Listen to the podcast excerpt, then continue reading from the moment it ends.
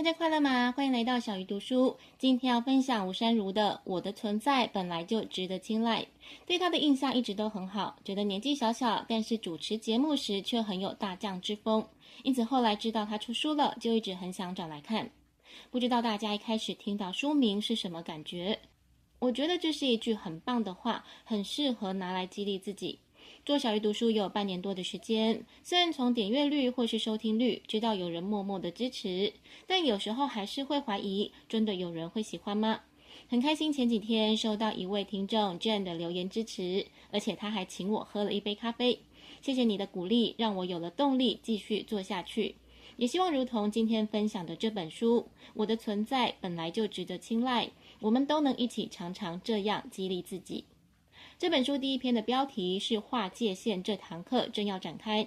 他刚回到台湾那段时间，曾经去听了一场演讲，因为对演讲者所说的内容有很多的疑惑，因此他在会后猖狂地对演讲者说：“你凭什么讲爱的本质？我根本不相信你说的那些。”想不到下一秒，演讲者耸耸肩地说：“你不相信也没有关系，很抱歉让你感觉不舒服，但你怎么想与我无关。”他听完演讲者的回应之后，羞愧又充满怨怼的离开，一直想着为什么对方不在乎他的质疑跟指控，而且他也知道对方的回应只是在阐述一个事实，并没有攻击的意思。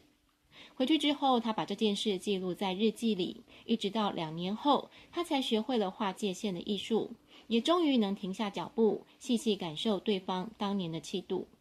很高兴自己能在这个时候看到划界线这样的观点。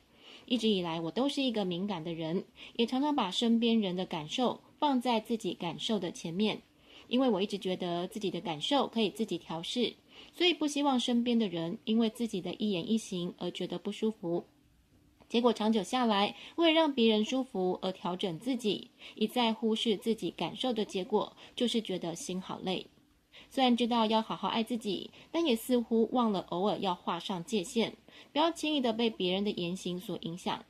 希望自己有一天也可以像那一位演讲者一样洒脱，无论外界是如何的纷纷扰扰，只要知道自己无愧于心，就能帅气的说：“你怎么想与我无关。”另外有一篇是面对悲伤，我们仍在学习。他提到有一位讲者讲述人面对悲伤的五个阶段。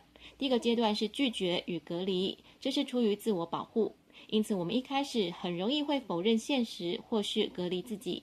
第二阶段是愤怒，因为事实就是事实，当你不得不面对的时候，就会因为脆弱而感到愤怒。第三个阶段是谈判，为了重新在现实中获得控制。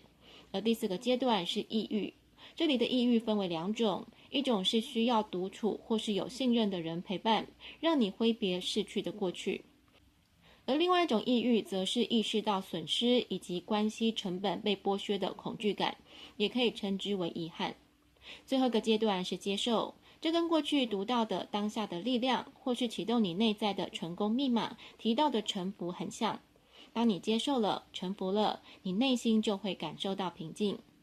这段时间算是处于低潮，可能因为今年看了很多书，我总是会不断陷入自我质疑，觉得跟大家分享了沉浮，分享了当下的力量，为什么当自己遇到困境的时候，反而处理得这么糟糕？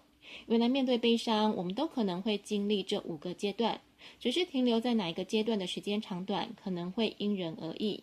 也许我应该给自己多一点耐心。如果还觉得愤怒或是抑郁，那就先暂时待在那个阶段吧。等到自己真正舒服了，相信就可以进到最后一个阶段，内在平和的接受现况。而无论是学会划清界限，或是面对悲伤的五个阶段，其实都还是可以回到这本书的书名：我的存在本来就值得青睐。希望这本书的分享可以激励那一些跟我一样处于低潮的朋友。让我们跟自己大声地说：“我是最棒的，我是这个世间最美好的存在。”小鱼读书，下一次要读哪一本好书？敬请期待。